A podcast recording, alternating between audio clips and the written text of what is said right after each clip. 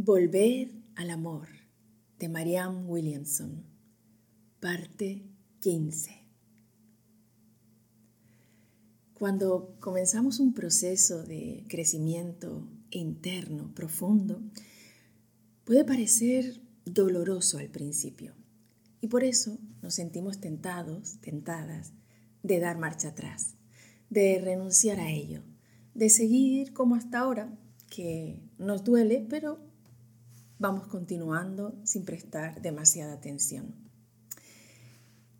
Pero los que y las que realmente quieren seguir adelante saben que necesitan valor. Eh, a este se le suele llamar la senda del guerrero espiritual, porque para caminar por estos nuevos descubrimientos de nosotros mismos, de nosotras mismas, a veces aparecen apartados de un pequeño dolor que se hace consciente. Ese dolor realmente siempre había estado ahí, solo que era un dolor sordo que se hallaba en el inconsciente y que llevábamos arrastrando toda nuestra vida y que probablemente si no entráramos en este camino, en esta senda, la seguiríamos arrastrando por todo lo que queda de ella. Antes de alcanzar suficiente poder para abandonar a nuestro ego, ese personaje que hemos construido y por el que nos guiamos hasta ahora y que nos hace sufrir tanto, tenemos que mirarlo directamente a los ojos. Y ahí nos damos cuenta de que el ego no es un monstruo, no es más que la idea de un monstruo. Todos llevamos dentro o creemos llevar dentro ese ego, esos demonios y dragones, pero también llevamos ahí ese personaje que puede salvarnos de todos esos pensamientos constantes en nuestra mente. Jamás he leído un cuento de hadas en el que los dragones triunfaran sobre el príncipe o la princesa. Y nunca he intentado realmente superar una pauta sin haber tenido la vivencia de que la vida me concedía su gracia cuando se la pedía con humildad y, sobre todo, con honestidad. Uno está continuamente recibiendo regalos, recibiendo todo lo bueno que la vida tiene para ofrecernos. Solo que a veces no los vemos, no vemos esos regalos. Cuanto más conocemos la luz que hay dentro de nosotros, más fácil se nos hace eh, perdonarnos el hecho de que todavía no somos perfectos. O eso es lo que creemos. Sin embargo, nuestra misión es perfeccionarnos, es simplemente llegar a ser quienes realmente somos. Y una parte importante de ese proceso es ver ¿Dónde estamos en este momento? Mirar realmente qué está sucediendo en nuestra mente, qué está pasando en nuestro subconsciente, haciéndonos conscientes de ello en cada instante, sin miedo, sabiendo que no hay ningún monstruo en nuestro interior. De Leonardo da Vinci se cuenta una anécdota que siempre me ha conmovido. Al principio de su carrera debía de pintar una imagen de Cristo y encontró a un joven de profunda belleza que le sirvió de modelo para el rostro de Jesús. Muchos años después, Leonardo estaba pintando un cuadro donde figuraba Judas y se echó a andar por las calles de Florencia en busca del modelo perfecto para hacer el papel del gran traidor. Finalmente encontró a alguien con un aire sombrío y maligno que le pareció el modelo perfecto para la imagen de Judas y le pidió si quería posar para él. El hombre lo miró y le dijo, eh, tú ya no me recuerdas, pero yo sí que te conozco. Hace años te serví de modelo para tu imagen de Jesús. y en la película de La Guerra de las Galaxias, Darth Vader, resulta que había sido un hombre excelente muchísimo tiempo atrás. Y antes de la caída, Lucifer era el ángel más hermoso del cielo. El ego es simplemente un estado de conciencia donde creemos que se estropeó el invento, donde hubo una especie de cortocircuito y sentimos que el amor quedó bloqueado. Es solo una ilusión, no es así realmente, pero es lo que nosotros hemos creído todo este tiempo. Muchas veces he expresado negatividad en vez de amor en mi vida, pero hay una cosa de la que estoy muy segura. Habría hecho las cosas mejor si hubiera sabido cómo en ese momento. Me habría expresado con amor si en aquel momento hubiera sentido que podía hacerlo con la seguridad de que seguiría viendo satisfechas mis necesidades. Mientras no apreciamos plenamente que el ego es el impostor que llevamos dentro, es una parte de la mente que es la que ahora mismo creemos que gobierna nuestra vida, con frecuencia nos sentimos avergonzados de admitir ante nosotros y ante los demás que estamos haciendo un juego que a veces puede parecernos sucio. En vez de sentir compasión por nosotros, por nosotras y por los demás, y recordar que nuestras neurosis son simplemente heridas, tendemos a sentirnos demasiado avergonzados para verlas siquiera. Creemos que somos malos, malas. Pensamos que si nosotros mm, o, alguna otra persona pudiera ver la verdad acerca de, de nosotros, de lo que tenemos dentro, retrocederían aterrorizados. La verdad es que si nosotras, nosotros o cualquier otra persona pudiéramos ver la auténtica verdad, la auténtica, la profunda verdad, nos quedaríamos deslumbrados por la increíble luz. Esa es nuestra verdad. Cuando miramos profundamente dentro, bien dentro de nosotros, tenemos que, que enfrentarnos en primer lugar a una especie de lo que se denomina en el curso de milagros anillo de temor. Es como si antes de realmente reconocer quiénes somos, hubiera que matar a una serie de dragones que rodean un castillo. Y lo mismo tenemos que hacer cada uno de nosotros. Esos dragones son nuestros demonios, nuestras heridas, nuestro ego, nuestras ingeniosas maneras, y atentos aquí, de negarnos a amor, tanto para cada uno de nosotros como hacia los demás.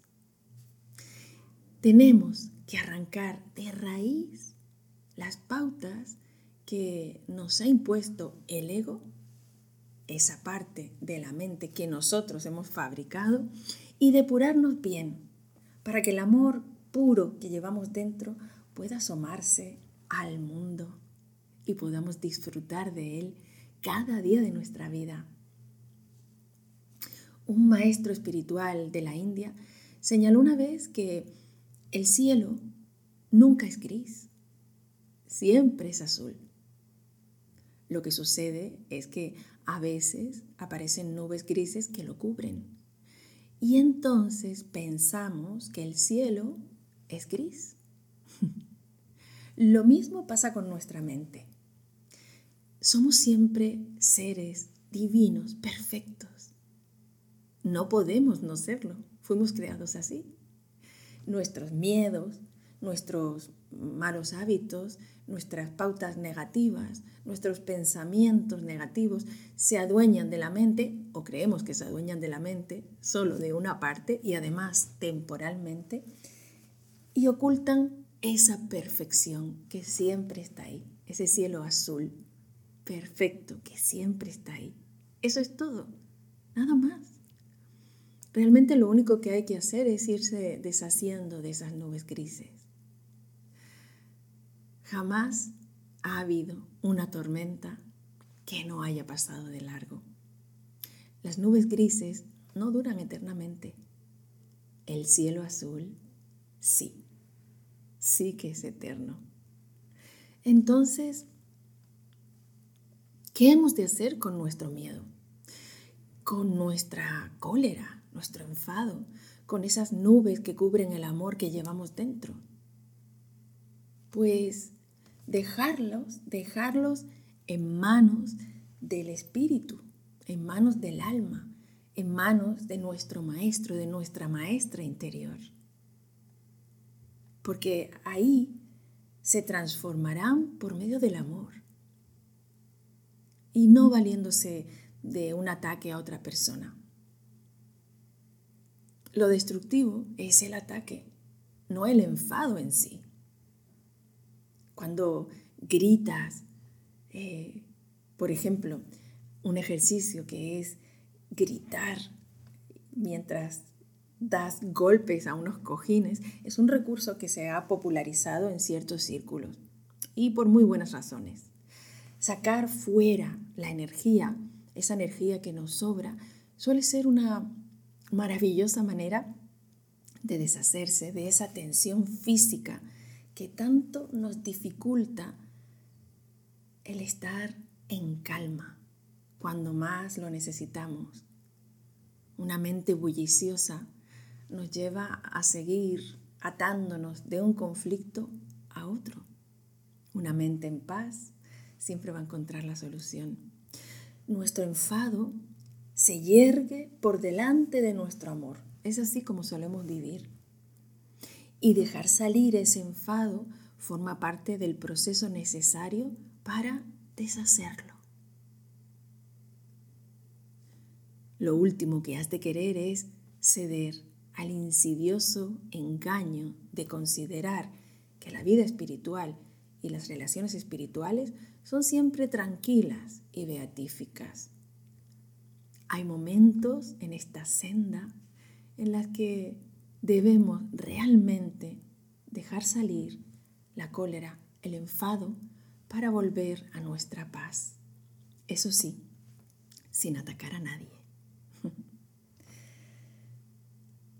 Lo único que puede faltar en cualquier situación es lo que tú no has dado. Las relaciones tienen sentido porque son oportunidades de expandir nuestro amor y de llegar a amar más profundamente. Estamos siempre dispuestos, dispuestas a recibir los milagros. A veces estamos tan metidos en nuestras obsesiones diarias que nos olvidamos de abrir la puerta a esa guía interior para vernos a nosotros mismos de una manera diferente, de una manera amorosa. Por ejemplo, nos cuenta Mariam, observo cómo mi bebé expande su amor hacia todos los seres que encuentra, sin separación. Todavía no ha aprendido que hay gente peligrosa. Eso es lo que creemos en nuestro mundo. Nada, nada absolutamente nada se interpone entre su natural impulso amoroso y su expresión del amor. Sonríe con la ternura de, de sus sentimientos más verdaderos. Un día tendré que enseñarle que no toda expresión de amor es apropiada, pero cerrar la puerta no es lo mismo que cerrar el corazón. El reto más grande de mi condición de madre será ayudarle a mantener el corazón abierto mientras vive en un mundo que puede inspirarle tanto miedo. ayudarle a ver que otro mundo es posible, que depende de lo que lleves en tu interior, así verás el mundo externo. En realidad, no podemos dar a nuestros hijos, a nuestras hijas, lo que nosotros mismos no tenemos. En ese sentido, el mayor regalo que puedo hacer a mi hija es seguir haciendo este trabajo en mí misma que me está llevando de vuelta a mi verdadero hogar, al amor que somos. Ser un ejemplo real para ella. Los niños, las niñas, aprenden más por medio de la imitación que de ninguna otra forma. Nuestra mayor oportunidad de influir positivamente en la vida de otra persona es aceptar en la nuestra el amor incondicional. Uno de los principios básicos de los milagros en las relaciones es que debemos mirarnos bien a nosotros nuestras propias lecciones, nuestros pensamientos, nuestro comportamiento, observarlos detenidamente para encontrar la paz con otra persona. Porque la única responsabilidad que tenemos es aceptar que somos inocentes, que somos puro amor. El ego, esa parte de nuestra mente, nos tentará siempre a pensar que el fracaso de una relación tiene que ver con lo que el otro o la otra hizo mal, con lo que la otra persona no ve o, con lo que la otra persona necesita aprender.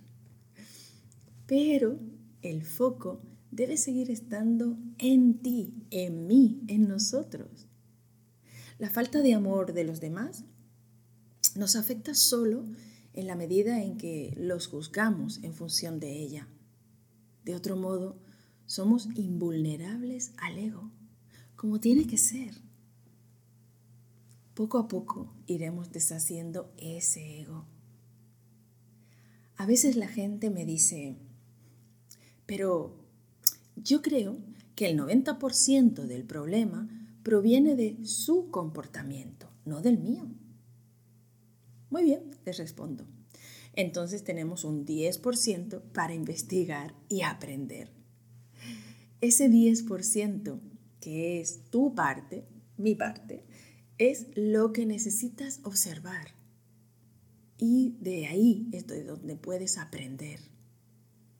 Es lo que te llevarás contigo cuando empieces a actuar en el próximo guion.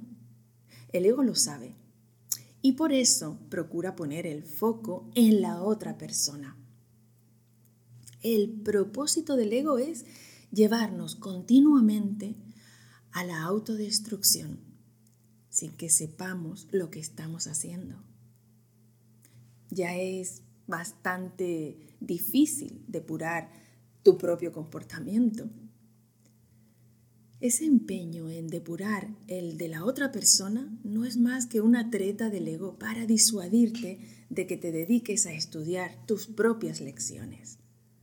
Para aprender todo lo posible de las relaciones, tienes que concentrarte en tus propios problemas, en tu propio camino personal. Actualmente es muy común oír que la gente se queja de que su problema es que siempre se equivoca al escoger a otra persona. Aquí el ego es muy insidioso. Trata de convencernos de que estamos asumiendo la responsabilidad del problema cuando en realidad no lo hacemos más que en un grado mínimo. Como nuestra descripción del problema sigue señalando a algún culpable, no puede sino llevarnos a una oscuridad más densa, no a la luz. Sigo escogiendo a personas que no son capaces de asumir un compromiso. Esta no es la percepción de una mente orientada hacia el milagro. Un planteamiento más inteligente sería, ¿hasta qué punto me comprometo yo en realidad? ¿Hasta qué punto estoy preparada, preparado en lo más profundo de mi ser para dar y recibir amor de manera íntima, comprometida y profunda. O bien, ¿cómo puedo perdonar a aquellos que en su trato conmigo no pudieron ir más allá de cierta muralla de miedo? ¿Cómo puedo perdonarme el modo en que participé en su miedo o contribuí a generarlo? Siempre sabiendo que la responsabilidad de mi vida la tengo yo y la responsabilidad de la vida de cada una de las otras personas lo tiene cada una de las otras personas. Esto no es, no es egoísmo, esto es puramente dejar en libertad a las otras personas, incluso para sentir miedo o para levantar murallas a su alrededor si así lo eligen. A veces parece como si estuviéramos enganchadas, enganchados. Nos sentimos obsesionados o compulsivos en una relación con otra persona. En este caso, es bastante seguro que en algún nivel no permitimos que esa persona se desenganche. A pesar de la tentación de buscar fuera de nosotros tanto la fuente como la respuesta de un problema, adquiriremos una mentalidad orientada hacia el milagro si la buscamos dentro de nosotros. Ahí es donde está siempre la respuesta. El precio que pagamos por no asumir la responsabilidad de nuestro propio dolor es no llegar a darnos cuenta de que podemos cambiar nuestras condiciones si cambiamos nuestros pensamientos. Siempre llegamos a este punto. Y hasta que no seamos conscientes del poder increíble que tienen nuestros propios pensamientos, nos será muy complicado seguir avanzando. Y como lo que queremos es precisamente eso, seguir avanzando, vamos a seguir observando nuestros pensamientos y a dónde nos están llevando eh, en nuestra vida, en nuestro día a día. Y seguiremos indagando en la siguiente parte. Un abrazo.